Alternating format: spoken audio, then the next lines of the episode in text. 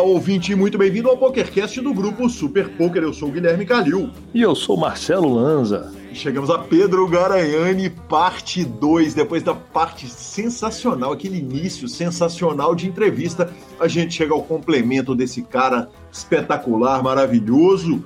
E eu colei aqui na nossa pauta um meme, que é um meme do desenho do Tintim, as aventuras do Tintim. Talvez nosso ouvinte uh, de mais idade lembre do Tintim. E o cara tá falando que semana, hein? Ele fala, capitão, ainda é quarta.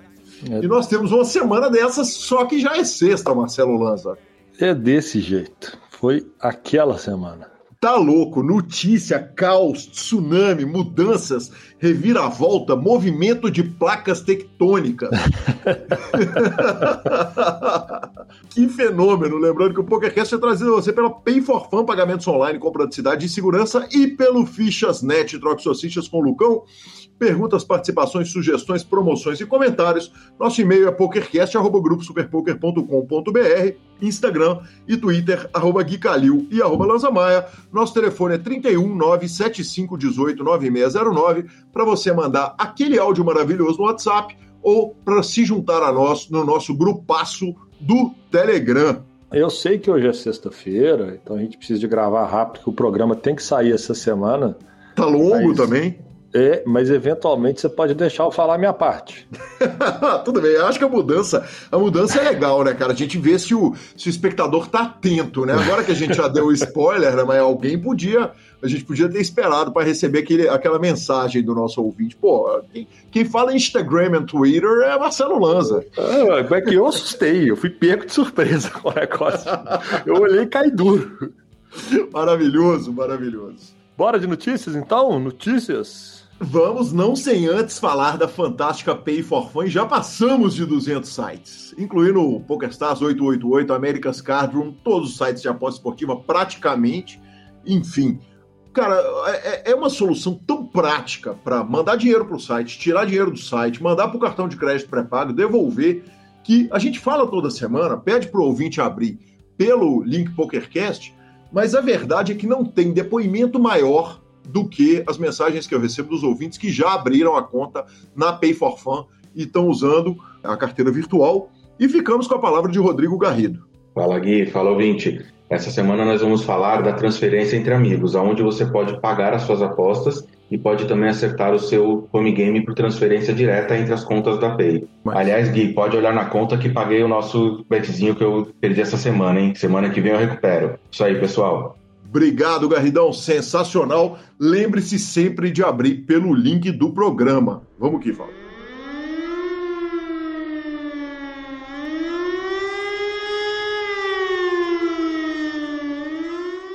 Boletim extraordinário WSOP PokerCast. Como vocês perceberam ou devem perceber ainda, eu dei uma goriladinha nos áudios aqui durante o anúncio dos eventos da WSOP deste programa, que no final do programa, por causa desse barulho que está aí no fundo, eu colocava um mute. E eu não percebi que eu colocava mute antes de eu terminar a frase. Então, desculpem, mas bala.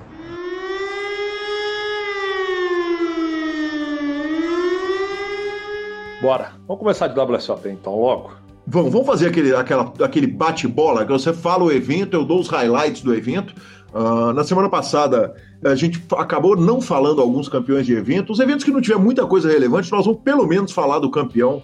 Uh, acho que é importante, né, cara? Afinal de contas, é a nossa Copa do Mundo. Exatamente. Vamos direto para o evento número 22, Ladies Event No Limit Holding Championship. Eu continuo fazendo aquela análise de números da WSOP, uh, ah, depois a gente vai poder fazer uma compilação e eu comparo laranjas com laranjas, bananas com bananas. Então tem evento que muda de bain, que não dá para comparar, mas por exemplo, o Leires caiu da última etapa de 968 jogadoras para 644, ah, uma queda bem expressiva. Tivemos a Marli Cordeiro na mesa final e a campeã foi a Lara Eisenberg, 115 mil dólares. Evento número 23, 1.500 dólares, 8 Game Mix do Coração Six-Handed, Exatamente, que delícia. O evento na edição 2019 teve 612 jogadores, caiu para 484, também uma queda expressiva. campeão foi o Ryan Lang, que bateu o Conor Drina na mesa final. Evento número 24, com chegada de brasileiro na mesa final, 600 dólares, pot limit Omaha, Deep Stack 800. O torneio teve 1.572 entradas e não é uma chegada de um brasileiro, né? Aquela chegada daquele brasileiro que Chegou homem. chegando, né? Chegou chegando, primeiro evento, né? Larga as malas no hotel, vai correndo para a WSOP, faz uma mesa final, fica em quarto lugar. Apenas mais um dia na vida do homem fantástico João Simão. Vale lembrar que ele ganhou o bracelete nessa edição da WSOP online. O campeão foi o Michael Prendergast. Evento número 25, 5 mil dólares, six-handed, no limit hold. Esse evento também teve brasileiro na reta final. Querido Yuri Zivielewski uh, ficou na terceira colocação, levou 18 mil dólares. E o grande campeão foi Scott Ball, norte-americano. Evento número 26, mil dólares, freeze out, no limit Tivemos também uh, brasileiros ITM. Na trigésima colocação tivemos o João Vale, uh, levou 5 mil dólares. A Lali também ficou ITM. E o grande campeão foi o jogador da República Tcheca, Dalibor Dula. Evento número 27, 1.500 dólares, Rohr. Esse evento também a gente tem em comparação com 2019, ele caiu de 751 jogadores para 594 jogadores. Vale lembrar que foi nesse evento que em 2019 o queridíssimo Murilo trouxe o bracelete para o Brasil. Dessa vez o campeão foi, era um tricampeão de bracelete, foi o quarto bracelete dele, ninguém menos que Anthony Zino. Quem acompanha a nossa cobertura aqui de High Rollers conhece bem esse jogador. E é o segundo bracelete dele na série, cara. É, ele já tinha sido super elegante com o Phil Helmut naquela mesa que o Phil Helmut desrespeitou ele de todas as formas. E agora ele puxa o segundo bracelete na mesma série, mostrando que a elegância se paga. Exatamente. Evento número 28, mil dólares, pot limit Omaha, 800. Sensacional. A gente tinha dito que o escritor do livro de Mixed Games ganhou um torneio de Mixed Games. Agora o que aconteceu foi o seguinte: o Dylan Weisman, que é instrutor de PLO da Upswing Poker, uh, paga nós Upswing, foi quem puxou, cara. É, ele acabou cravando o torneio, levou 166 mil dólares, legal demais, confirmando que o rapaz está no cargo certo, né? Exatamente, senhor. Eu tô falando, a turma tá conseguindo vender bem o que eles entregam, viu? Exatamente, não tem propaganda maior do que essa. Os caras estão cara fazendo, é, ganhando propaganda grátis no longínquo podcast brasileiro, que se diga o podcast o, o, podcast semanal de poker do mundo, com entrevista toda semana, mas lá em português e o cara tá ganhando propaganda. Evento número 29, 10 mil dólares, short deck no limit hold'em, o famoso capadinho o famoso capadinho. E esse caiu forte, viu, Lanza? 114 jogadores em 2019, 66 jogadores esse ano. Uh, as fontes desses números aí são todas do WSOP.com. E o grande campeão foi Chance Cornett, que levou quase 200 mil dólares. E aí o ouvinte pode falar: cara, esse nome, Chance Cornett, quem que é esse cara que eu tenho impressão que os caras do podcast falam dele toda hora? Sim, é ele mesmo. Foi aquele cara que tomou a sova do Phil Galfond. Perdeu, uh, o Phil Galfond bateu nele 726 mil dólares, fora o bet paralelo, e agora ele recupera duzentinho. Ah, não perdeu tudo. Não perdeu tudo, não perdeu tudo. Evento número 30, 1.500 dólares, Monster Stack no Limit Holding. Olha que queda expressiva, Lanza. 6.035 jogadores em 2019 2.343 agora esse ano. Uh, poxa, um evento, como dizer, né, cara? É um evento para fields enormes, né? Um Monster Stack de 1.500 dólares. Mas o fato, a verdade é que tivemos brasileiro na terceira colocação. Rafael Reis, uh, eu estava narrando o CPH, estava demais a transmissão e a torcida estava louca, né? Querendo saber a notícia do Rafael, ele acabou tomando um cooler daqueles nojentos second nut contra o Nut logo na reta final, mas pegou uma terceira colocação, garantiu 288 mil dólares. Campeão foi Michael Nuri, norte-americano. Tá bom, tá bom, tá bom. Acabamos aqui a cobertura da WSOP para você não ter que passar é, mal. Porque agora nós vamos começar a cobertura da WSOP do Phil Helmut, né? É, é, que homem, hein? Meu Deus do céu, que homem. Cinco meses finais em uma semana, é, é, de uma semana em dez dias, e, e bracelete e os capeta, né? Cara, que, que nojo e que homem, né, cara, ao mesmo tempo. Eu tenho só uma coisa para falar. Chupa Lanza, hater. gostei é da hashtag, gostei da é, hashtag. Simples, a gente tem que aceitar o ferro. Chupa Lanza, hater. É isso. Evento número 31, 1.500 dólares, no limit, deuce to seven, low ball draw. Quem ganhou, senhor? Hashtag Positivity. Phil Helmut é o grande campeão, leva 84.851 dólares depois de bater em Jake Schwartz, também norte-americano. Cara, olha, foram todas essas mesas finais que você falou, ataques histéricos, teve hashtag Positivity, teve uma porcaria de um óculos verde que eu falo, meu parceiro, você não tá mais na idade para esse tipo de modernidade, você não é o Jô Soares. E, e, joga pra caramba, né, velho? Pra não falar palavrão, joga pra caramba, pelo amor de Deus. Que homem, entreguem o 16 bracelete pro gigante é um, um, formato que ele comemorou. Ele falou: Eu sempre quis um bracelete do, de Dusty Seven desde os anos 80, porque é o bracelete mais legal de todos. É o tornamento que o, o Chip Reese, o Doyle Bronson e todos os caras sempre apareceram para jogar.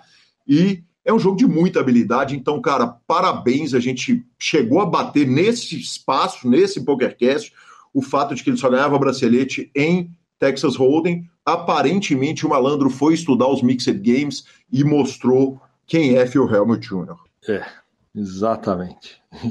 Bom, evento número 30... Ah, peraí, peraí, peraí, só um minutinho. Hum. Chupa Lanza Hater. justo, justo. Ah, vai ter que tirar o chapéu como jogador. Eu sempre falo que ele é um dos maiores de todos os tempos. Ele é um fenômeno, ele é um imã de bracelete, é um aborto que ele consegue fazer. E isso porque daqui a pouco nós vamos falar o nome dele de novo, porque ele, ele arrumou, ele arrumou um segundo ainda. Era para ele, ter, era ele ter arrumado o 17 bracelete. Que homem, que homem. Evento número 32, 3 mil dólares, Horse.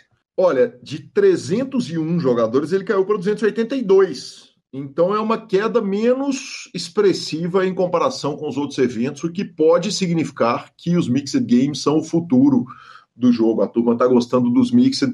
Segundo bracelete para Jim Colopi, ou Colopai, vai saber 172 mil dólares numa mesa final com alguns grandes nomes do poker.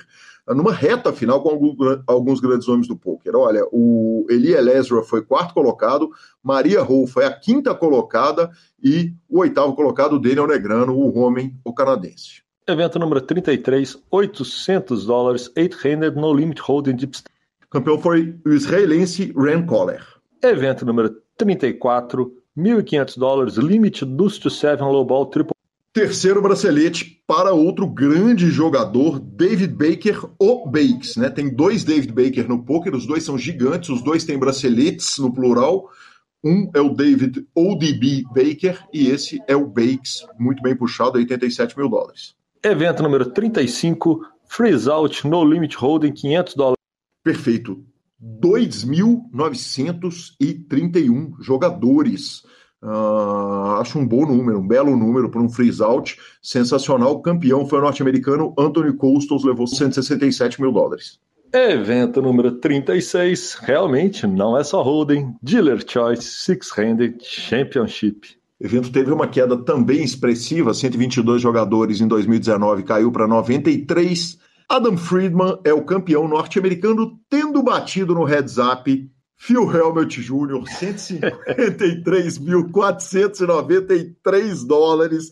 Provável jogador da série, tá desenhando assim, vai ser uma luta, vai ser uma luta como sempre, mas quem sabe vamos ter Phil Helmut como jogador da WSOP esse ano.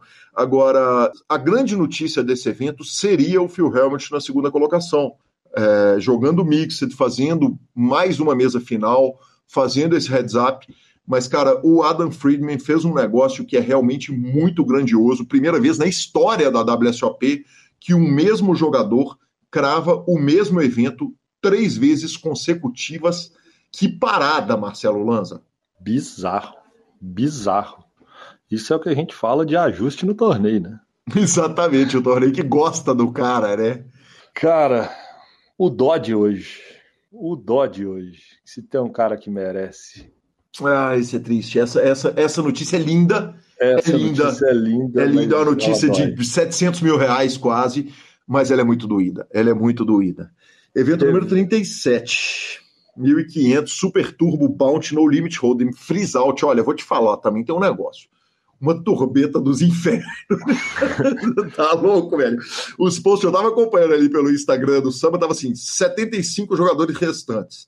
Passa 5 minutos, 43 jogadores restantes. Tá maluco, velho. Tá maluco. É, foi o primeiro bracelete da Lituânia. Uh, quem levou foi o Carole Sereica, levou 195 mil dólares. E a gente está lamentando a segunda colocação de Pedro Padilha. Ele mesmo não lamentou ele mesmo apareceu muito sereno no Instagram do Samba, falou o seguinte, cara, tô tranquilo, tô feliz, belo resultado.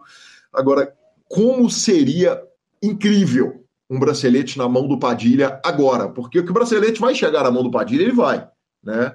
Uh, eu tô falando como seria incrível esse bracelete já chegar, né, a essa altura do campeonato. É. Mas bem puxado, Padilhão, bem puxado. Vegas ia virar samba, né? Aí. Exatamente, ia virar samba, tá louco. Vegas ia junto com o Vitão, ia fazer igual o Vitão, virou samba. Exatamente. evento, o último evento de hoje, evento número 38, 50 mil dólares de Bahia, High Roller, No Limit Holding, 8-handed. Terceiro bracelete de Michael Adamo, o jogador australiano. A gente tem falado muito dele, né? O cara tá voando 1 milhão 132 mil 1 milhão 133 mil dólares arredondando. Segundo colocado foi outra lenda do poker, Justin Bonham, norte-americano, 700 mil dólares.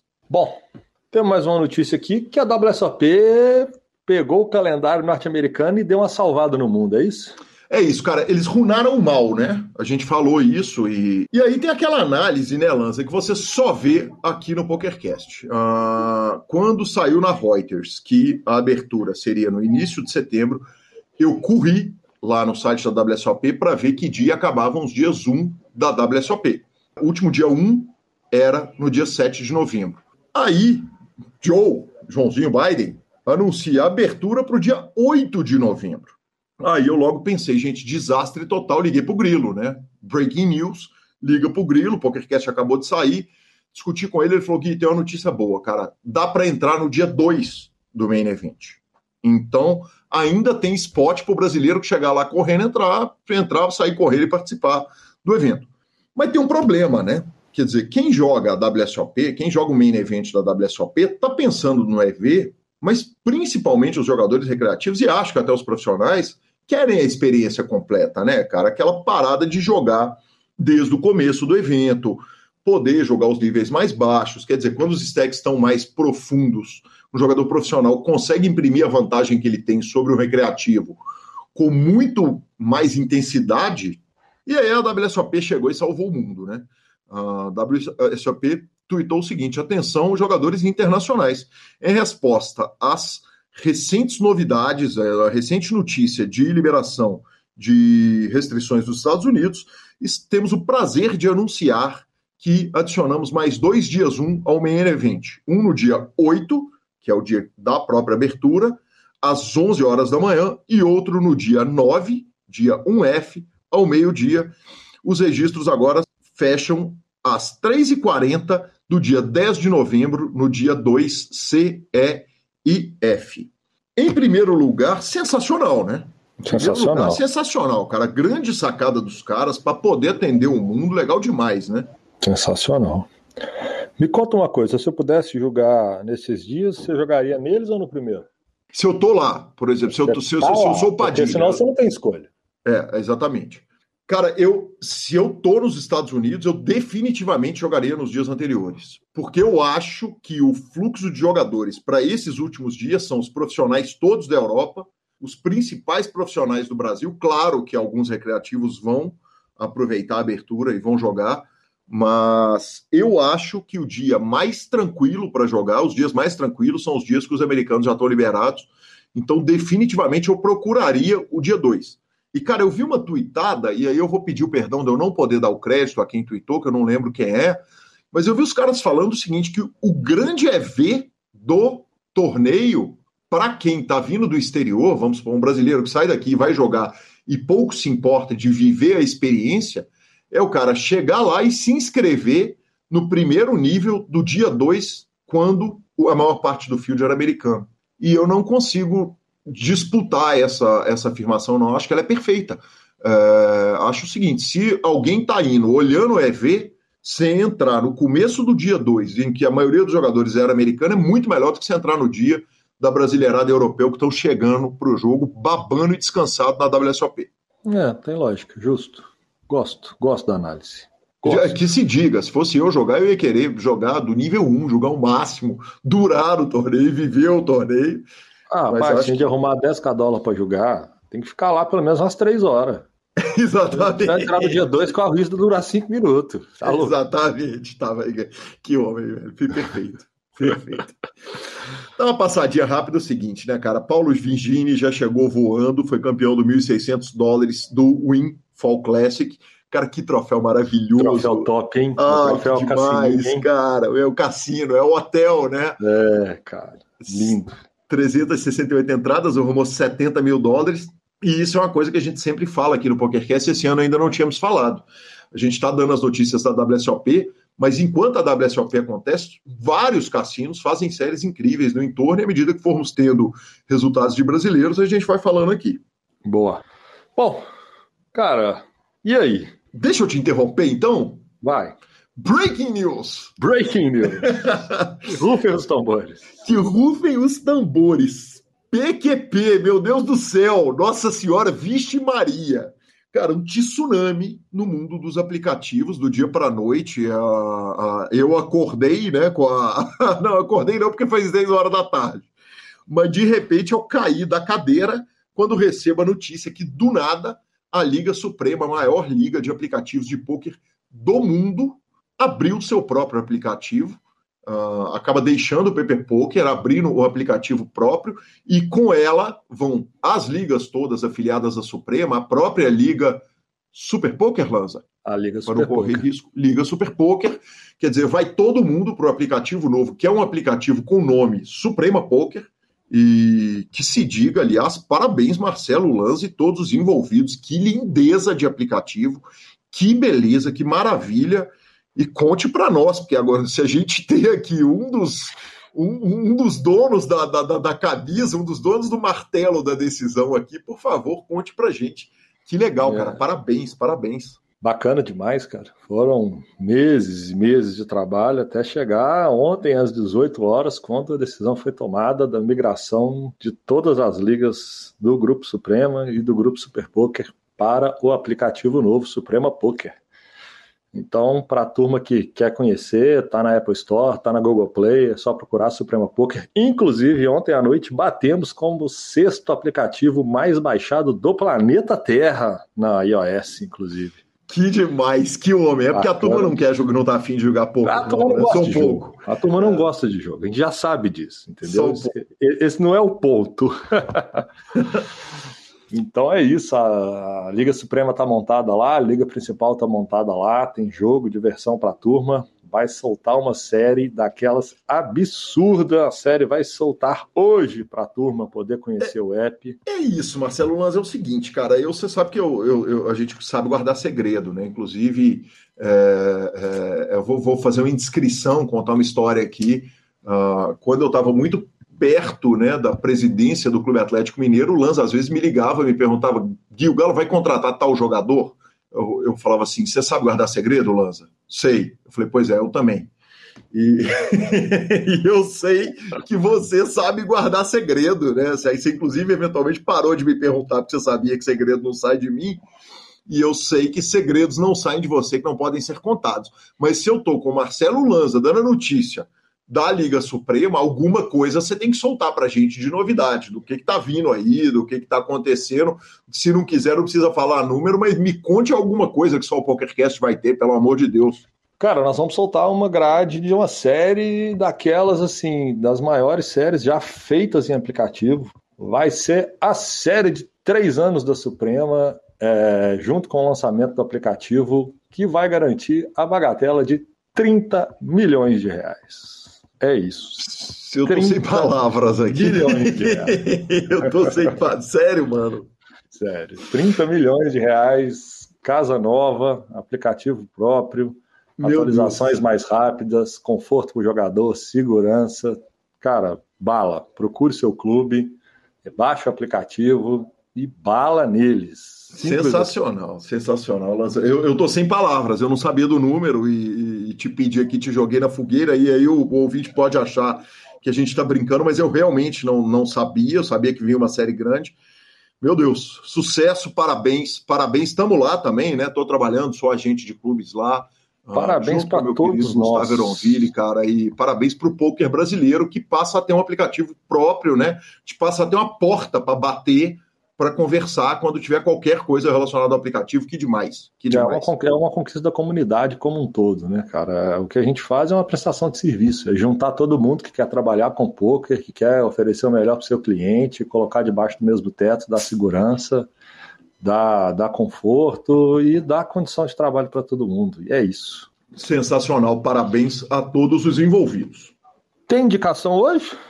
Tem indicação, cara. Saíram as indicações do Hall da Fama 2021, 2021. Uh, alguns nomes aqui marcantes. Eu vou passar rápido, porque realmente o programa está ficando muito longo. Mas Antônio Sfandiari, né, uh, que chegou a ser um dos maiores vencedores de torneio de todos os tempos, continua sendo um dos, não é mais o. Ted Forrest, lenda do, do poker mundial. Chris Jesus Ferguson, uh, polêmico jogador, né, um dos responsáveis pelo desastre do Full Tilt, mas um grande jogador, como a gente bem sabe. Elke Bertrand, Grospelier, que eu acho que não tem chance de entrar porque é muito jovem. Mike Matheson, que é um tem cara polêmico. De entrar porque é muito chato. Exatamente. Tem, acho, acho difícil, mas pode ser. Eli Elezra também. Eli Elezra, cara, se tem uma coisa que não pode ser dito, Eli Elezra é um jogador que tem polêmicas dentro da comunidade, mas tá jogando o jogo. Falamos hoje o nome dele numa reta final de torneio. O Michael Mizrachi, para mim, um dos favoritos. O cara é tricampeão do Poker Players Championship, o torneio de 50k. Mas é novo. Mas é muito novo, exato, que homem, perfeita a análise, cara. É muito novo, então pode ser que não entre por causa disso. O Lane Fleck, back-to-back Fleck, a gente falou outro dia, morreu esse ano, então talvez isso pese a favor dele entrar no Hall da Fama. Quem sabe se ele não entrar agora, ele talvez não entre mais. Temos o lendário diretor de torneios Matt Savage e, por último, o Isai Scheinberg, que entra na nominação, na indicação pelo segundo ano consecutivo, ele é o responsável pelo crescimento do poker online, um dos grandes responsáveis. Eu tô achando que ele é meu favorito. Pois é, o problema é o seguinte, só entra um, Lança. É, e aí a, a é tendência, cara, é, é, o jogador voltar em jogador. Eu, eu, eu acho também, eu, eu, eu gostaria muito de vê-lo entrar. O Ted Forrest também é um, é um bom nome, né? É um bom nome, é um bom nome. Verdade.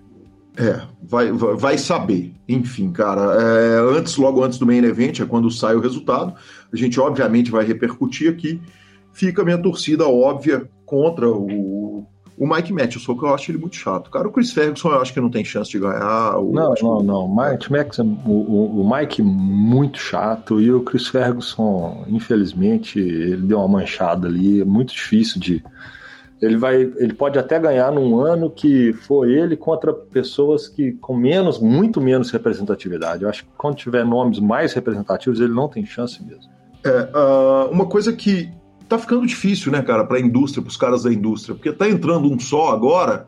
Uh, tinha que fazer a cada ano, a cada três anos, quatro anos, eu ouvi essa proposta de alguns lugares, fazer uma só para o povo da indústria, né? Para que o Matt Savage possa entrar, o Isai Scheinberg possa entrar se não entrar esse ano, uh, os dois narradores da ESPN americana poderem entrar. Eu acho que as pessoas da indústria tinham que entrar no hall por um caminho separado, ou pelo menos aumentar o número de entrantes por ano. Uh, enfim, vamos ver o que vai dar e comentaremos quando uh, tiver resolvida essa parada. Bora. Quer falar por um último, pouquinho da maratona sua? Por, por último, e só isso. Uh, duas noites de oito horas de narração, cada uma sete horas e meia num dia, oito horas na outra. Narrei junto com o querido JP Braga, uh, instrutor do Forbet, a quem já convidei para vir ao PokerCast. Semana que vem teremos a entrevista do Caio Brás e logo depois traremos JP, o JP Braga, e tivemos o grande campeão Leandro Gomes, Renan Molinari na segunda colocação e Peterson Machado levaram, respectivamente, depois de acordo, 133 mil e 107 mil reais, os dois primeiros. O Carioca levou a premiação de terceiro mesmo, 67 mil e 800 reais. Foi muito legal, parabéns. Que mesa final de altíssimo nível. Boa. Ficamos com a palavra do Fichas Net e vamos para a entrevista de Pedro Garanhani. O Fichasnet é o seu parceiro para compra e venda de ficha nos principais sites de poker online. Chame o Fichasnet e avise que chegou até eles pelo PokerCast para participar de promoções super especiais para os nossos ouvintes. O WhatsApp do Fichasnet é 062 99837 1007 e lá você negocia suas fichas com os melhores preços. O Fichasnet trabalha com créditos do PokerStars, PariPoker, PP Poker, o Poker, EcoPays e AstroPay Card. Repetindo, o WhatsApp do Fichasnet é 062 99837 1007. O número está na descrição dos nossos programas. Fichasnet, confiança e melhor preço para suas fichas. que aí você começa a jogar. Quer dizer, nesse momento o Brasil já tá, já estão saindo os times. Quer dizer, o samba já existe, o Forbet já existe, o Forbet veio primeiro.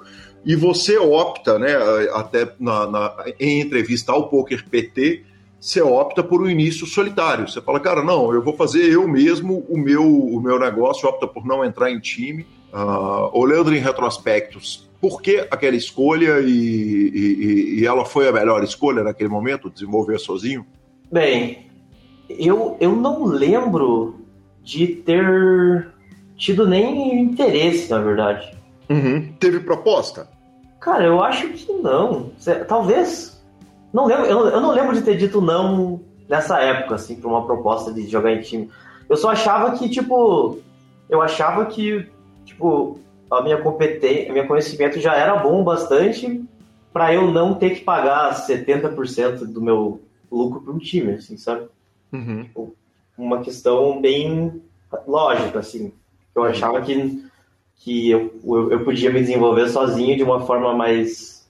É, uma forma também responsável e, e, progredir, e progredir dessa forma sem precisar me me vender para um, um, time, assim, não as palavras, né? Mas, tipo, ter que pagar um share do, dos meus profits ali para um time de poker, assim, eu achava que era muito caro. Isso combinado com, com eu ter irritado né, cedo, né?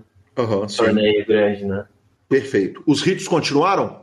Não. É, é que, que, que foi? Eu, eu, eu, eu tipo, jogava, sei lá, joguei o Bigger 109 no FPP lá, naquele Mind Trick do tipo, ah, não fui eu que paguei, mas eu fui eu que paguei, na verdade. Uhum. É, é, foi um tiro ali. E depois eu comecei a jogar mais caro. Assim, eu lembro isso no final de 2014. É, eu tava jogando já torneios assim, mas é, sei lá, BI, sei lá, 50, BI 70. Uhum. Nessa época. Eu sei do ABI 10 pro ABI 70, assim, desse ano, 50, não sei. Aí depois dessa, dessa, desse hit aí, cara, que foi. Ah, o momento talvez o momento mais né, feliz da minha carreira, assim, eu que acordei meus pais, eu morava com eles, acordei meus pais em casa, sacudi minha mãe, mãe, 35 mil dólares, o que? Como? Impossível, dinheiro, não dá. Achou que eu tinha feito alguma coisa errada, assim, né? e depois eu é, comecei, continuei grindando, aí era uma parada, você lembra que tinha uma época no Full Tilt que tinha aqueles torneios o Full Tilt ele tinha voltado esse tempo. Tinha, ele tinha sido comprado pelo, pelo, pelo, pelo PS. É, uhum. E, e tava rolando os torneios lá. E tinha uns torneios bem ruins lá, tipo 215 Monday, não sei o quê. Tinha uns torneios de 200 dólares lá com field pequeno, assim, que era. É, hoje devia ser um sonho, né? Mas naquela época eram torneios bem ruins. Uhum. Aí eu lembro que, tipo, sei lá, eu devia estar com uns 70, 80k de, de bankroll Aí eu perdi. Acho que perdi 7k em uma semana, uma coisa assim. Uhum. Aí eu lembro que eu falei, caralho, eu não posso perder tudo isso, né? Sim. Tá louco? Jogando sozinho aqui, eu vou Eu fiz as contas assim, meus dedos assim, já não vai dar. Não vai dar. não vai dar. Aí lembro de chegar na liga, eu vi na liga ali às vezes ainda, né? Jogava às vezes e tal. Aí eu lembro de encontrar o Yuri, cara. Na... O Yuri já, naquela época, ele já era uma lenda, sabe? fenomenal, assim, né? Não sei nem. Eu não lembro o que era a carreira dele nessa época, o que ele já tinha ganho, mas ele já era super famoso, assim, em Curitiba. Uhum. Né? Ele e o Vitinho, né? O irmão dele. Sim. Aí foi uma, acho que uma das primeiras vezes que eu conversei com ele. Ele estava no bar, ele já jogava torneio, já tinha ganho, sei lá, BSOP, segundo, alguma coisa assim. Aí cheguei no bar assim, e aí, Yuri, beleza? E aí dele, ah, como é que tá os grades online e tal? Pô, vi que você tá, tá matando e tal. Eu falei, ah, velho, ganhei aí as paradas, mas essa semana eu perdi 8K em três sessões. Uhum. aí ele chegou assim e falou: É, velho, foda o torneio. Que já era. Cara, não tinha ninguém jogando esses high stakes, assim, sei lá. Já era meio high stakes, lá, tinha uma Kari, uhum. Jogando sem ribai, aquela estacação maluca lá. Mas, tipo, jogando torneio de 200 dólares no Brasil nessa época, não tinha muita gente jogando, né? Sim. Acho que se pá nem ele, inclusive. E a BI 200, assim, já, hoje já é uma BI alta, né, se for ver naquela época. Sim. Então.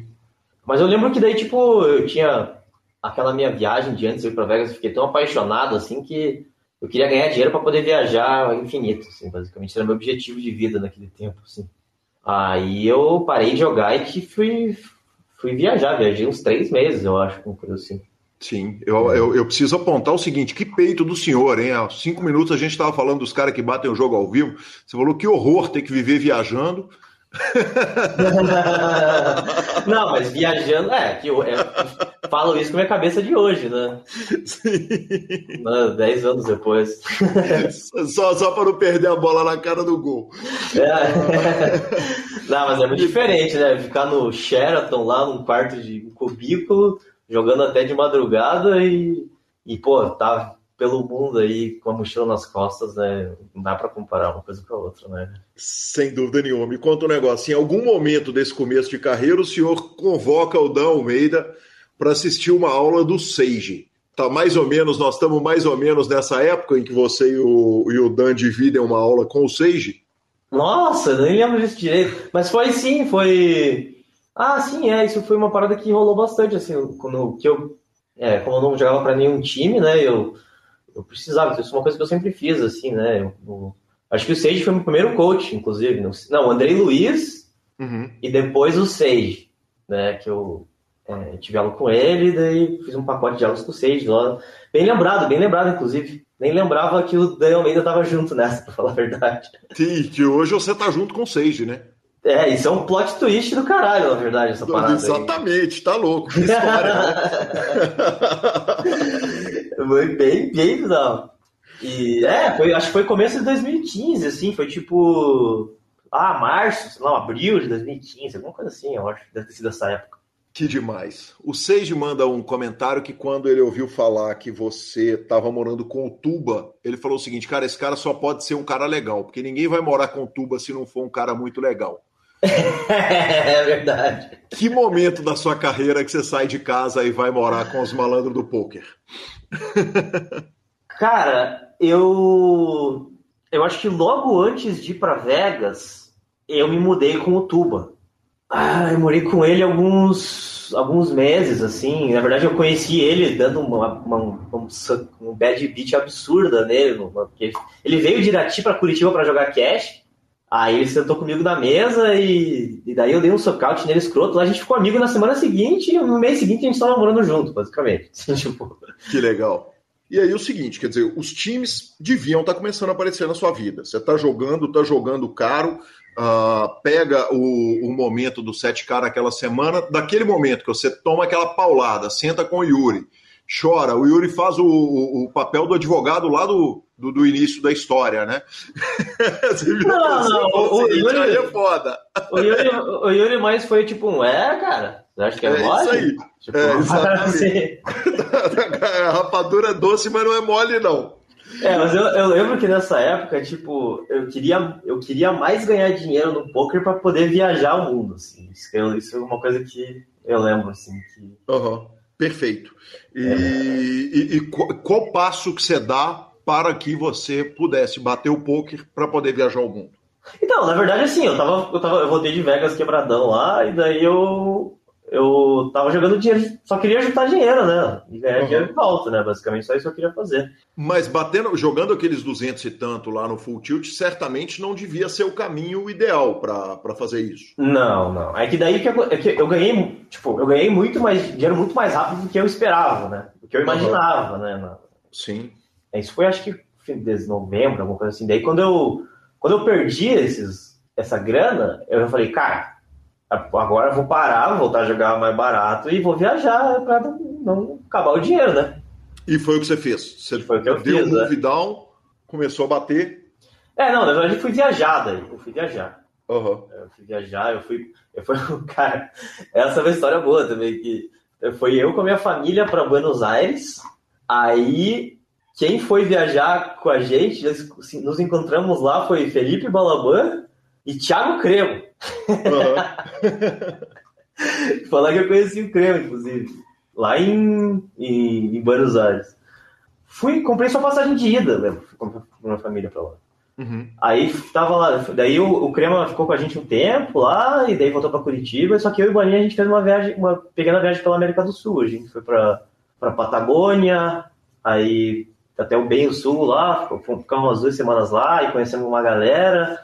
Aí fomos para o norte ali, subindo é, Monte, Pucón, e fomos para Santiago, e daí essa história é meio longa, assim, mas eu conheci uma galera, eu me, me separei do, do Balinha, porque eu queria viajar mais tempo, ele voltou para o Brasil, e eu conheci uns americanos, porque eu queria voltar para a Patagônia, fazer um mochilão louco lá, acabou que eu me desentendi com os caras, os caras meio maluco, tava começando a ficar cansado já, isso foi, sei lá, segundo mês de viagem. Aí eu fui para Santiago, aí eu lembro que, que eu cheguei, assim, em Santiago, eu tava meio fudido, cansado já de viajar, e eu tava, tipo, caralho, tipo não sei se é isso que eu quero fazer mesmo, de verdade, assim, né? Você estava viajando e jogando ou você estava só viajando? Só viajando. Não tinha, não parava nem o domingo para grindar? Não, nada, nada. Uhum. Nem cogitava, não era um. Não levou nem laptop? Não, não mesmo. Uhum. Nem tinha laptop naquela época, eu acho. Aham, uhum. Ok. Isso aí. Mas nem, queria nem saber, queria só viver a vida ali, viajar e tal. Aí eu lembro que é, eu conheci um, um, um neozelandês e uma mina austríaca lá, eles queriam seguir viagem para o norte do Chile, lá, para as praias. É, e iam lá para, sei lá, lá para o norte, lá para Colômbia e Peru e, e, tal, e eles me convidaram. Eu era em Santiago, né, que é tipo um hub bom para voltar pro Brasil, assim, eu lembro que eu fiquei tipo, puta merda, cara. Assim, vamos fazer o que lá também? Eu, eu, lembro que, tipo, cara, a viagem de mochilão é massa, assim, mas chega um ponto que vira tudo a mesma coisa. Você conhece gente nova, enche o cu de cachaça, aí conhece um lugar novo, mas você é tudo uma relação efêmera que você tem com a vida, assim, sabe? No fim das contas, tipo. Sim. Você vivencia a parada, mas não vivencia tanto assim outro local, não conhece tanta gente, conhece muita gente, mas não conhece, não faz amigos de verdade, assim. Você tem uma relação mais efêmera, assim, sabe? Sim. E daí eu lembro que eu tomei essa decisão, assim, de tipo, cara, eu, eu preciso voltar. Eu, tava, parece que eu tava perdendo o meu tempo, assim, a partir de um tempo, assim, sabe? Tipo, eu tava. Eu lembro que eu voltei. Assim, foi uma parada que foi. Mudou bastante a minha cabeça nesse sentido, que eu falei, cara, eu preciso voltar pro Brasil para dar continuidade pra minha carreira. Sim. Né? Tipo, ganhei dinheiro, tinha a possibilidade de ficar viajando pelo tempo que eu quisesse e percebi que não era isso que eu queria de verdade. Né? Que não era só ficar curtindo ali e que eu tinha que construir alguma coisa, né? Porque não dá só pra ficar atorante ali, né? Todo dia e não fazer mais nada, né? Aí eu voltei para o Brasil ali em março de 2014, já com outra cabeça, assim, de já querer focar bastante na, na, na minha profissão ali, que era jogar poker. Perfeito. Me conta um negócio. O dinheiro acabar não era uma preocupação, não? Ah, não, é que eu tinha bastante, né? Sim, bastante do que você ganhou no jogo. É. Entendi. Quer dizer, depois daqueles 70 mil dólares que você fez, você perde 7, você volta, faz o move down, arruma uma nota e aí sim você fala, agora eu vou viajar o mundo. Não, não, não, não. Eu ganhei 70k, aí fui viajar o mundo. Ah, tá, perfeito. Não, tranquilo. aí tava, tava com o bankroll intacto ali, quando eu voltei.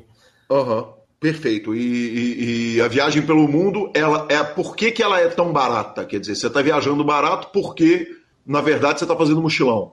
Porque, teoricamente, uma viagem de longo prazo com a mochila nas costas, por mais barato que ela seja, você tá, tá dando uma mordida ali no, no dinheiro que tá guardado. Ou não? É, mas, não, deu uma mordida, assim, mas é que, tipo, eu tinha muito mais do que eu precisava, assim, pra viajar, sabe? Uhum, Naquele perfeito. tempo, eu não tinha nem, eu nem lembro disso isso ser uma preocupação. Cartãozinho do Neteller, bala. que maravilhoso, que delícia, hein? Bons tempos, né, cara? Cartãozinho do Neteller. Me conta um negócio. Tem uma frase que você fala a respeito do Balaban em alguma das suas entrevistas, talvez tenha sido uma entrevista para o Paripoker, imagino até que tenha sido para o sketch. Uh, você falou o seguinte: o Balaban foi o cara que me ensinou a não ser uma galinha no live. o que, que é uma galinha no live, cara? Cara, é que assim, eu conheci ele, eu tava, eu tava tipo, me consolidando ali como, como um reg winner, né? Uhum. Só que eu ainda ficava. Tipo, e ele tava jogando Omarra caro pra caralho, assim, tipo, sei lá, aqueles Omarra baleado lá. Já via ele. Eu via ele com, sei lá, 15k na mesa, eu ficava, meu Deus do céu, o que é isso? 10 mil na mesa. Aí, tipo, às vezes ele sentava pra jogar Holden e daí, tipo, tinha uns caras baleados doidão lá e eu meio que afrouxava pros caras lá, peidava, né? Uhum. Aí ele olhou, eu falei, cara, foldei, sei lá, foldei pra um cara lá, cara deu all-in no turn, assim, um all-in de 800, mil reais no turn, as dama no Ais, rei 10, uma parada assim. Uhum. Overbet all-in lá, e daí eu pego e foldo as damas, assim, e daí eu, depois eu falo pra eles, eu lembro dessa mão, Aí o cara, aí o cara mostra lá, dama e 5 off, alguma coisa assim. Drawing dead, assim, tá ligado? O cara bêbado lá, e daí eu mostro pra ele que você tá louco fazer uma parada dessa, onde já se viu? Tá maluco? O cara tem porra, não sei o que, daí. eu lembro dele, dele me pegar assim e ele falar, velho, você tá doido de foldar um negócio desse pro cara. entendi. Não, agora eu entendi o que, que significa galinha. Eu tava tentando entender se era no ciscar, se era no no afinar para uma mão onde que estava e, e, e tá claro. Me conta um negócio. Para um cara que teve a criação no poker ao vivo, quer dizer, uma parte essencial da sua história é tá lá jogando cash game ao vivo, seja em Las Vegas, seja lá no, na Liga Curitibana. Você é, tem alguns resultados né, de BSOP, outros torneios, mas é muito pouco de live. Uhum. Dizer, é muito pouco grande torneio registrado, por exemplo, no Random Mob. Por quê, Pedro? Quer dizer, não, não deu gás, não deu pega para ir jogar ao vivo, vou rodar o circuito, vou encontrar a galera. Para um cara que tem o gosto de viajar ainda, quer dizer, viajar para enfrentar os torneios, pegar os BSOP Mirrors, as paradas, não, não, não te brilha o olho? Então, esse é um tópico bastante interessante, que eu tenho umas opiniões bem fortes sobre isso. Mas assim, eu, eu como nunca joguei para time, uhum. isso, isso, isso, é uma, isso é uma parada que eu acho que é, é, é, tão difícil sobre jogar poker profissionalmente, assim, porque você não tem que só saber jogar poker, tá ligado? Você tem que saber um monte de coisas. Hoje, com a minha, com a minha experiência e com o meu conhecimento técnico, eu sei que sobre jogar torneios, às vezes é mais importante você saber quais torneios jogar do que jogar bem, sabe? Uhum. É, então, tipo, é, eu fui amadurecendo muito nesse quesito na minha carreira e é uma das coisas que eu me orgulho bastante, assim, que mesmo com o conhecimento que eu tenho hoje, eu, eu, eu vejo que a minha construção de, de grade e de quais torneios jogar e do que fazer, ela foi muito boa, assim, na média, ainda mais para alguém que não tinha formas matemáticas ou jeitos de conseguir né, mensurar isso, criar uma estratégia desse jeito, né? Então, tipo, quando eu voltei depois dessa viagem e comecei a jogar profissionalmente de fato, eu ia botar no lápis ali e, cara, eu, essas viagens de poker não, mas a maioria das vezes são muito me menos EV para um cara que joga, para qualquer um que não joga high stakes, sabe? Uhum.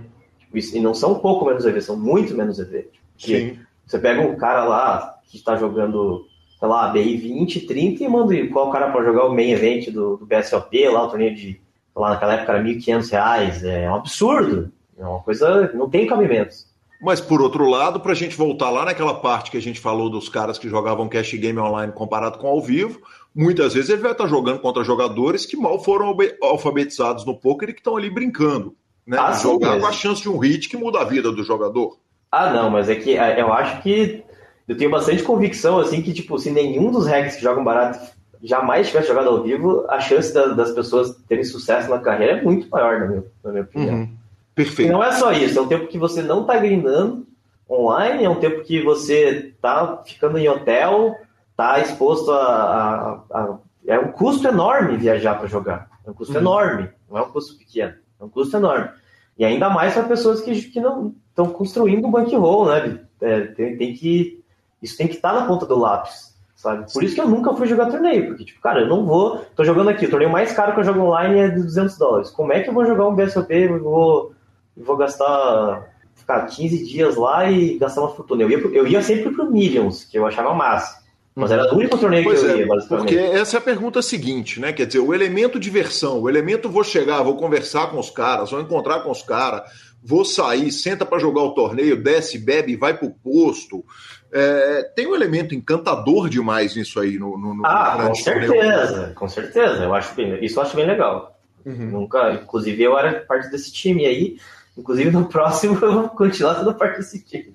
Uhum.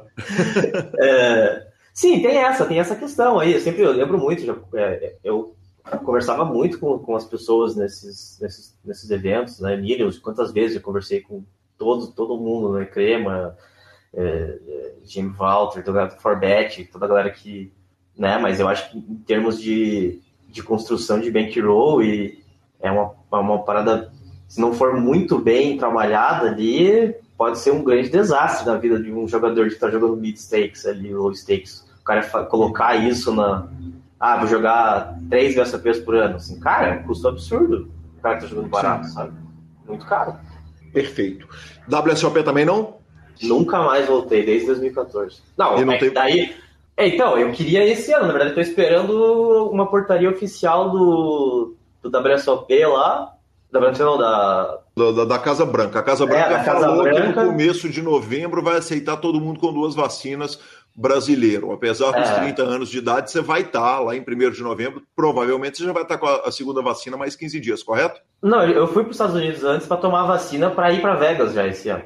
Ah, então tá joia. Eu Perfeito. já tenho a vacina aí completa. Né? Só, que eles falaram, só que eles falaram em novembro vamos aceitar, mas eles não deram um posicionamento sem, oficial. Sem os 14 dias, exatamente. É. O último dia de main event é o dia 7 de novembro, como nós demos a notícia aqui no PokerCast. Se é. for para ir e não pegar main event, perde o interesse? Quer dizer, você só vai se for pegar o, o 10K main event? Não, é, é, é que aparentemente vão ter. Vai ter uma série de high stakes no área, no área no, é, é, no área, vai ter um 10K por dia lá, aí, aí, aí tem, tem mais interesse.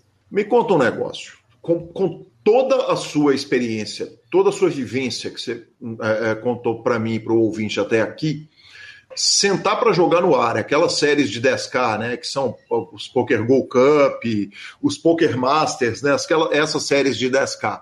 Você sente que você briga pau a pau pela experiência de ao vivo com esses caras? Porque eu não tenho dúvida que saber o que fazer com cada carta e qual stack, você sabe melhor do que ninguém, sua posição no Pocket Five, sua, sua vivência atual é prova disso. Mas tem o TEL, tem a parte física, tem o, a, a, experiência do stack que não chega mastigado para você, que você tem que estar ciente do, dos stacks todos da mesa. Você sente que você briga em igualdade de condições com aqueles caras que dão esses bairros de 10k no área, que é só a turma do high roller, que tem muito menos recreativo, por exemplo, do que no main event da WSOP? Com certeza não. Nesse momento agora, eu não tenho como falar que sim, porque um dos motivos uhum. pelo qual eu queria chegar antes lá é porque eu antes de jogar o main, eu queria jogar pelo menos um evento ali, né? Dois, para sentir, né? O jogo faz. não sei, acho que foi. Ah, foi o Punta lá, no ano passado, começo do ano. Então, Sim. isso é uma parada que eu tenho que, que, que treinar, né? Tipo, uhum. Com certeza eu vou ficar nervoso pra caralho, vou Pô, enfiar um peru lá no turn com nada lá, o maluco me olhando que nem um urubu lá. Sei não, velho. Olha o que eu vou fazer. Vou estar ali meio nervoso, tá de máscara e touca de, de, de, natação lá, sei lá. A máscara ajuda? Quer dizer, o momento de estar em Covid, você poder jogar de máscara, você acha que vai te dar algum conforto? Não sei, cara. É, eu tô, eu tô, eu tô curioso também. Uhum. Tô querendo saber. Quero saber. Que demais, que demais. Vamos falar de Nine Tails? Opa! Como é que chega o Nine Tails na sua vida? Quer dizer, vamos, vamos, vamos, primeiro o seguinte: a gente já falou que sua opção tinha sido jogar solitário, uh, cruzar o caminho sem o exército do lado, né? Optamos por não ter time e de repente chega o Nine Tails na sua vida. É Instacall? Como é que foi? Como é que chegou esse convite e, e por que, que o Nine Tails especificamente te balançou? Cara, é, então assim, que, que vamos fazer um, um, um, né, depois dessa que eu voltei a jogar torneios depois de ter viajado, tá, decidi focar, eu tive uma carreira relativamente linear, assim, né? Eu nunca... Eu, eu sempre, como eu disse, uma das coisas que me orgulho sobre o, o, o meu... Né, o, que eu fiz no passado, minha carreira, é de sempre estar tá jogando no limite do meu bain, mas nunca passar, assim, nunca jogar torneio muito caro, nunca... Sempre uma, um move-up bastante é, constante, sabe? Nunca jogando fora da, da minha zona ali, né?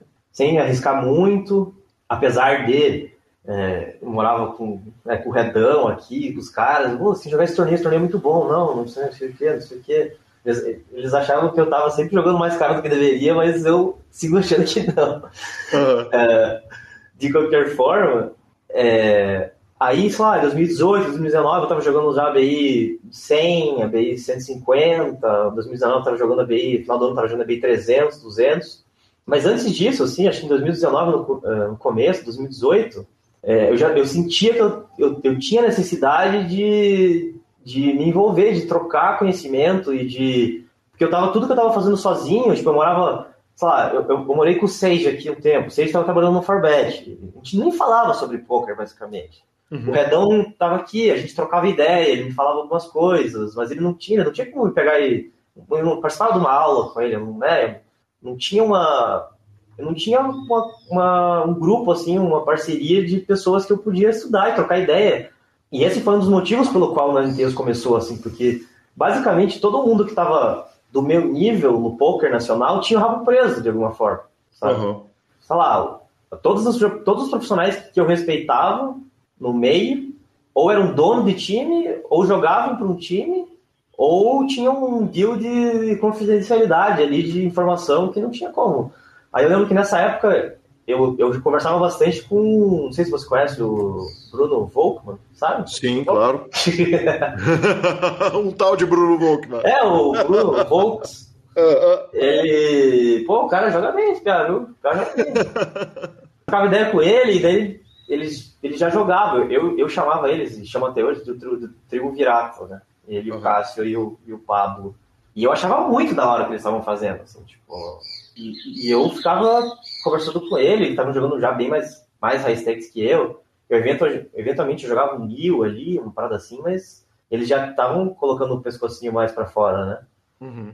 E, e, daí trocava um pouco de ideia com ele, assim, eu lembro que chegou uma época que eu, que eu cheguei pro, pro Vox e falei, Vox, eu quero fazer parte do seu time aí.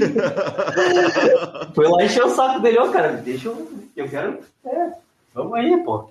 Na mesma pegada que vocês, só que eu não, preciso. Tá, eu sentia que precisava fazer parte de, de, um grupo, mas não tinha nenhum grupo que me. Tipo, eu não ia jogar para um time, porque para mim não, não, nunca fez sentido, assim, porque na minha, na minha percepção, é, o conhecimento, o pouco conhecimento que eu trocava assim com as pessoas do meu meio já me davam dicas da onde que os caras dos times estão estudando, que, que tipo de conteúdo eles estão produzindo.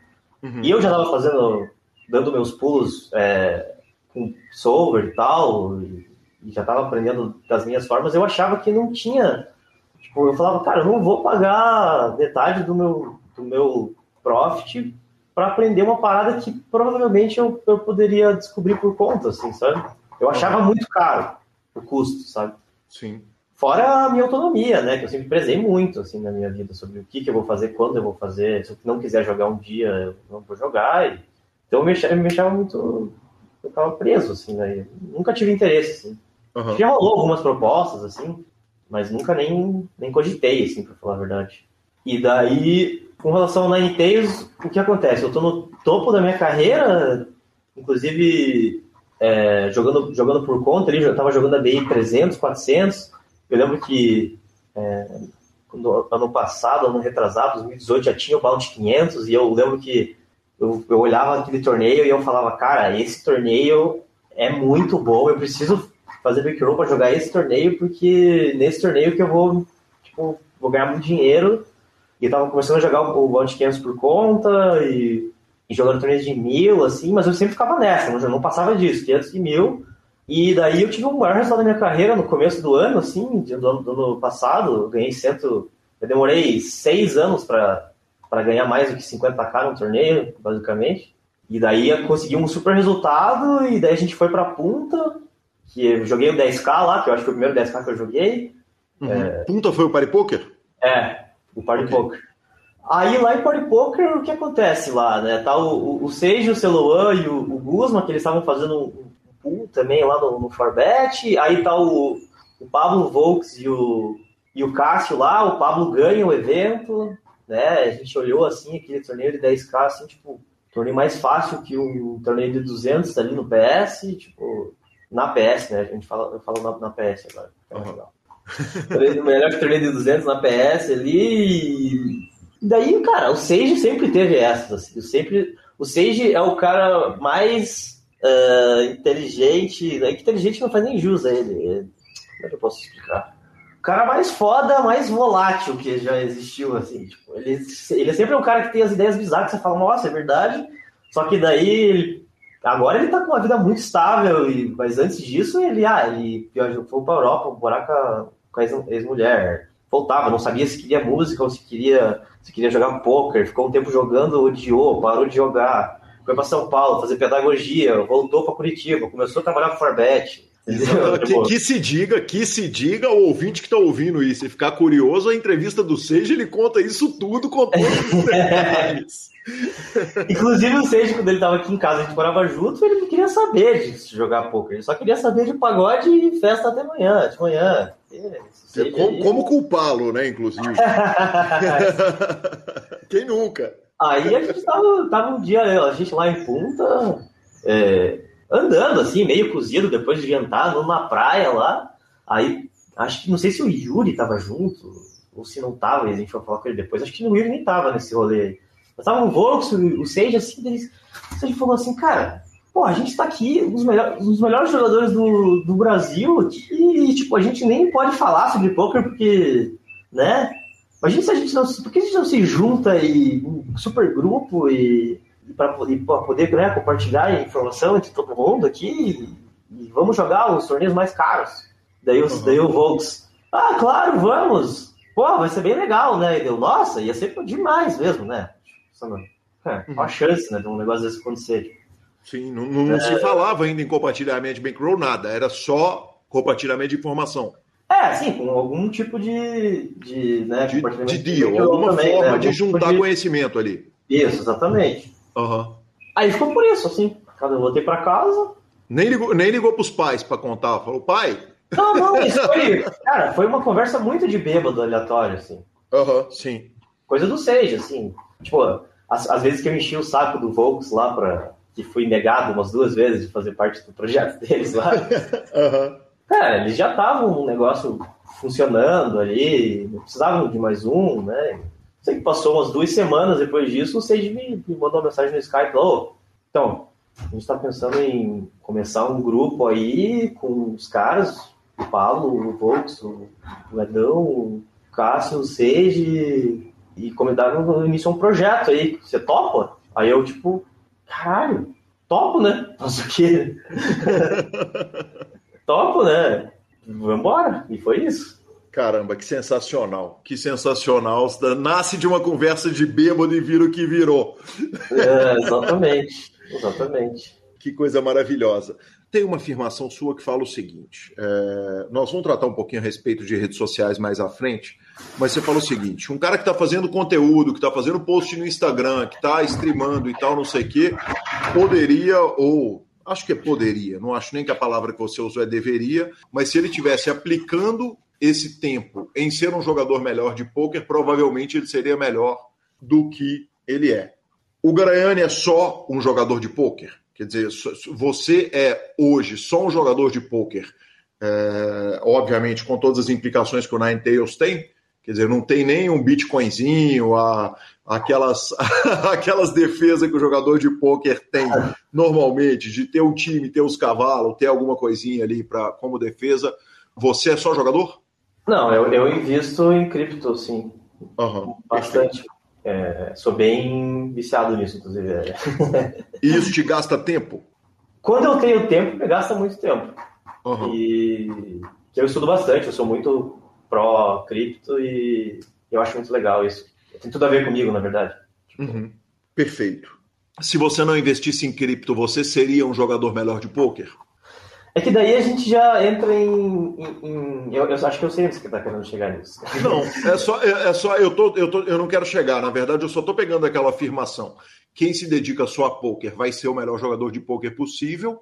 E, e, e fiquei curioso porque eu falei, então o, o Graiane não deve gastar tempo com mais nada que não seja poker. É, isso foi muito verdade da maior parte da minha carreira, inclusive é hoje, assim, né? Tipo. Uhum é, eu invisto uma parte do meu tempo nisso, sim, com certeza.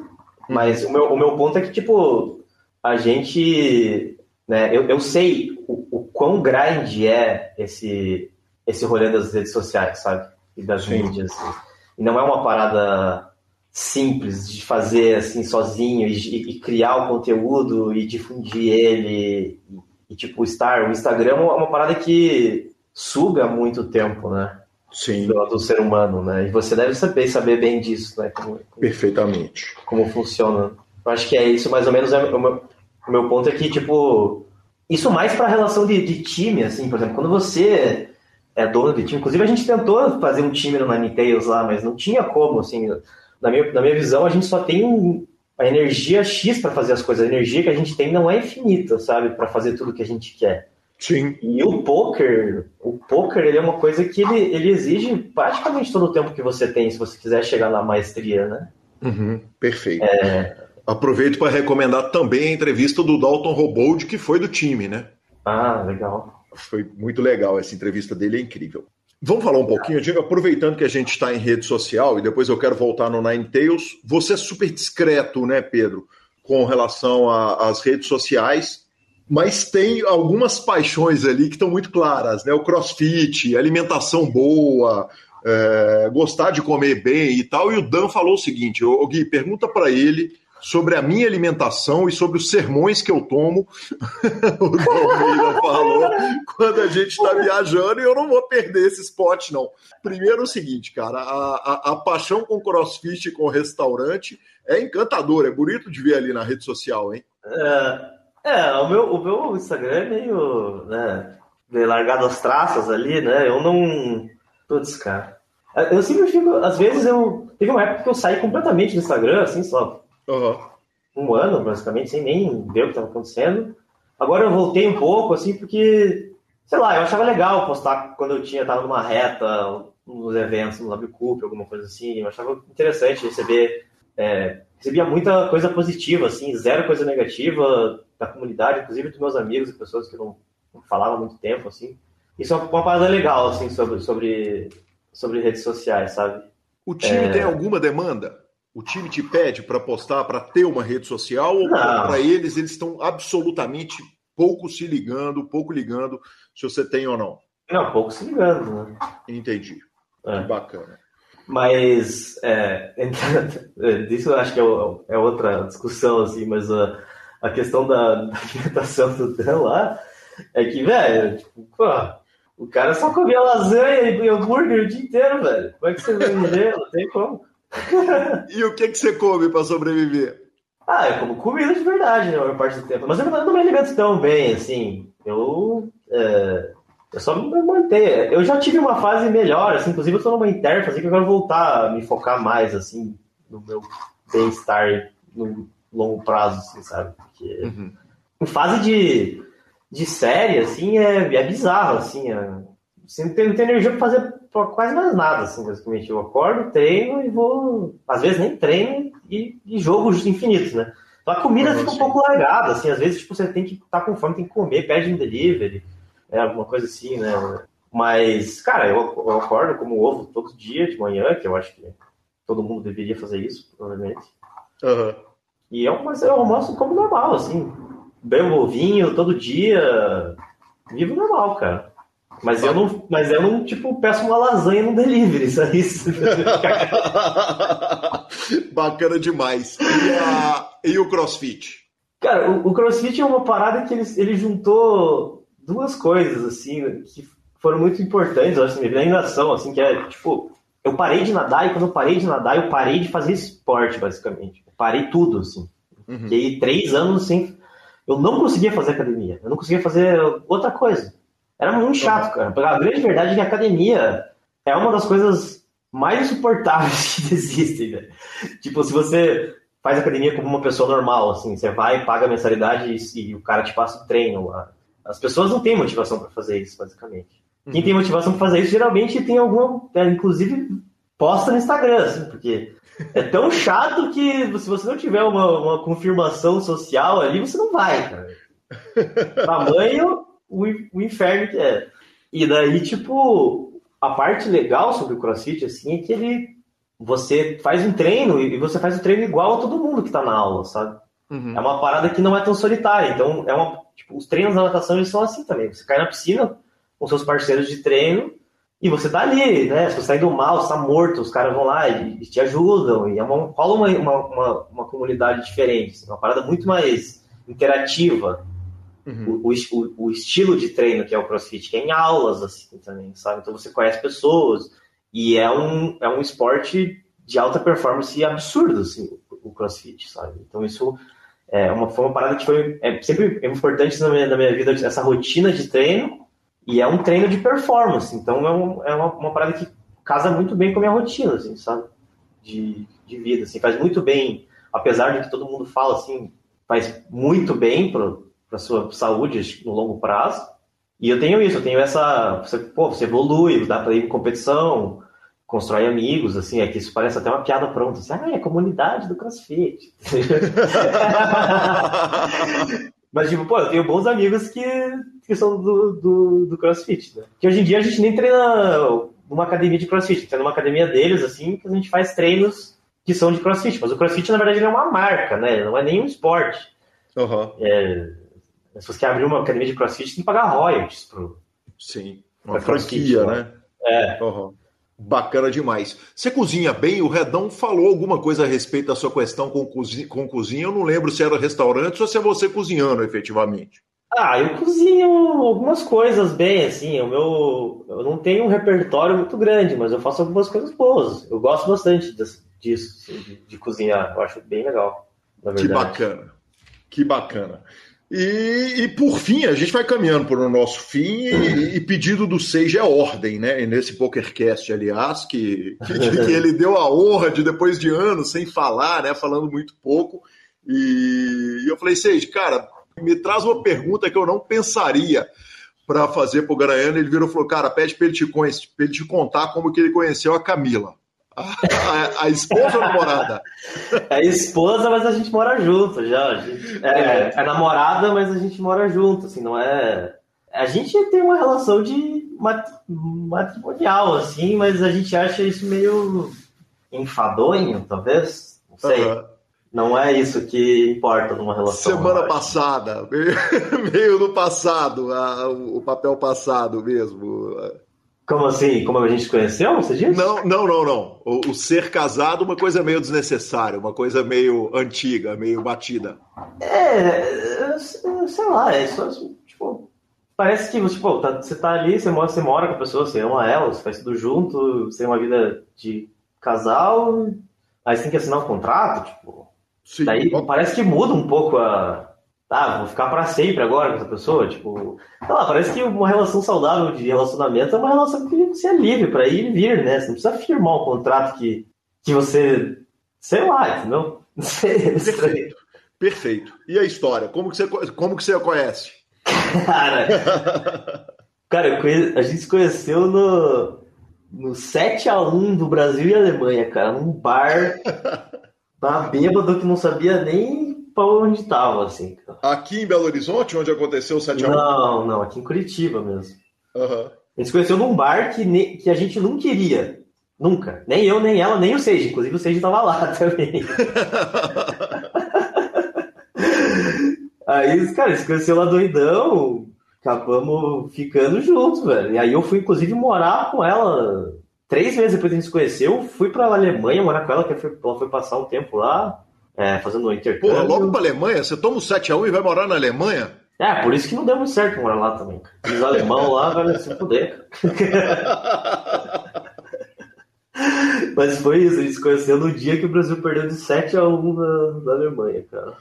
Me conta um negócio, é fácil demais se conhecer nessa data, porque queira ou não queira, a mídia todo ano te lembra que é seu aniversário de namoro, da data que você conheceu, né?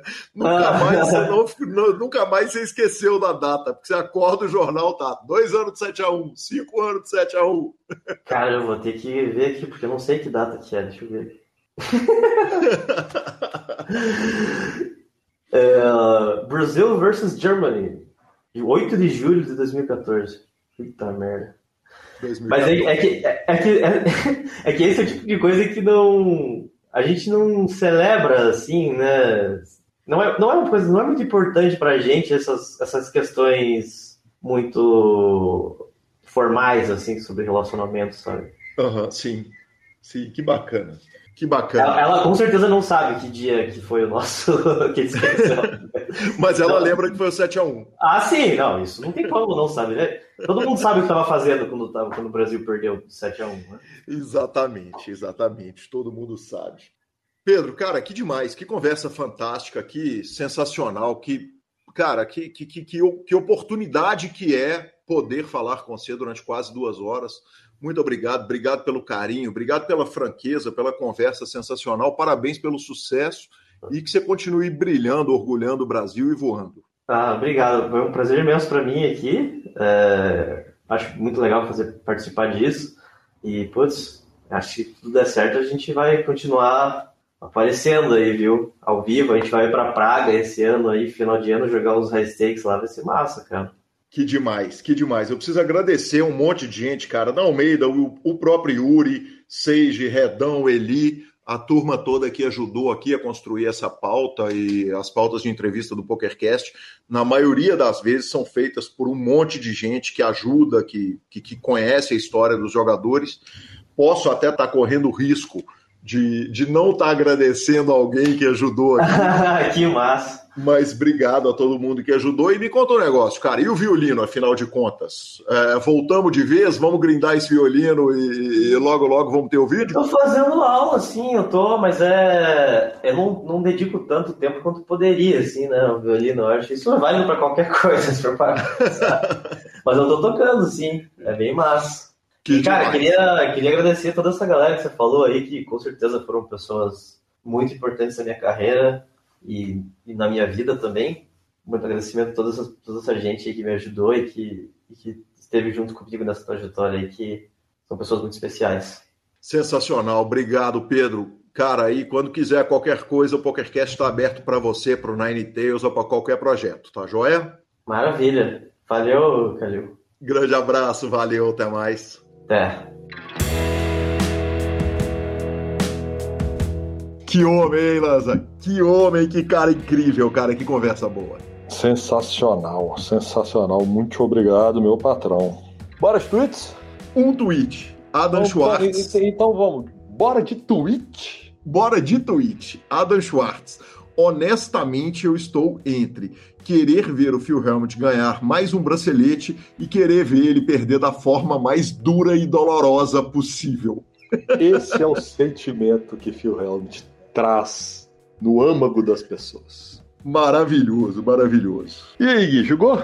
Joguei, joguei, joguei, joguei. Fui fazer uma transmissão com o Eduardo Sequela, entrei em um torneio de 749 pessoas, um bounty de 10 doletinhas. Ó, oh, antes da gente começar a jogar o torneio, eu já joguei um free roll, fiquei em segundo, arrumei 30 dólares. Joguei o torneio, arrumei mais 240 dólares e ontem entrei num free roll para o brasileiro e ganhei mais 50 dólares.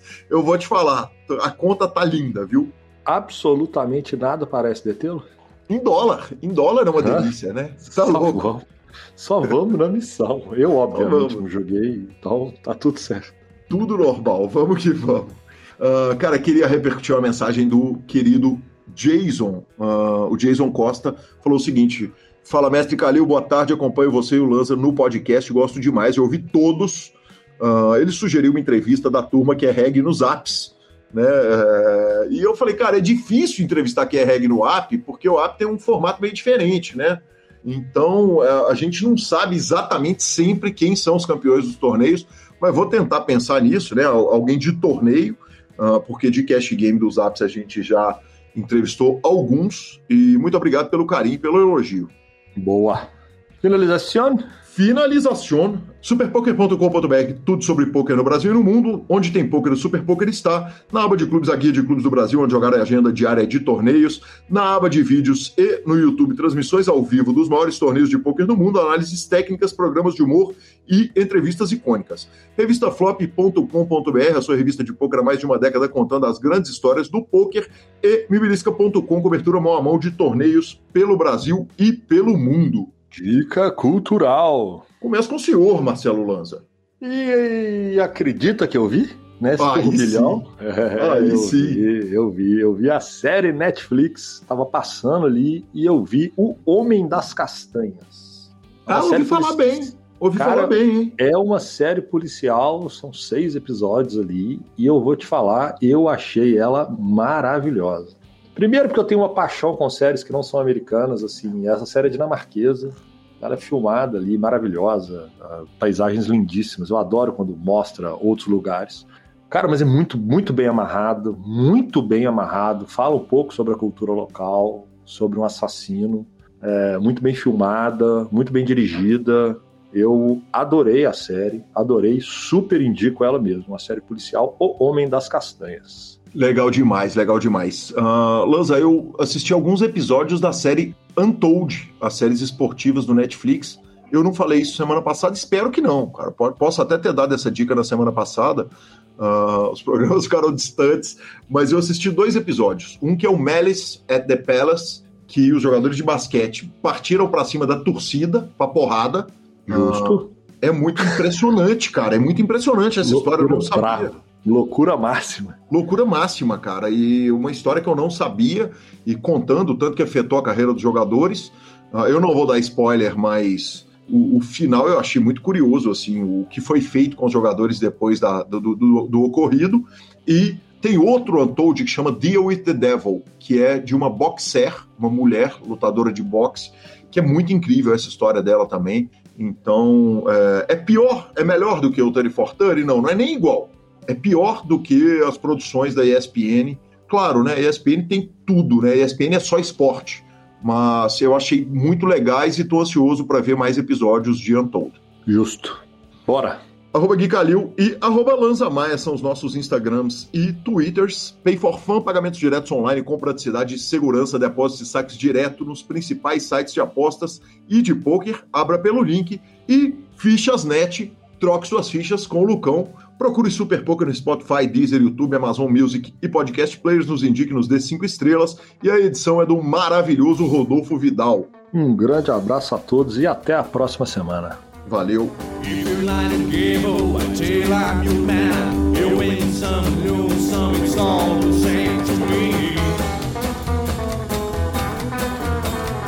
If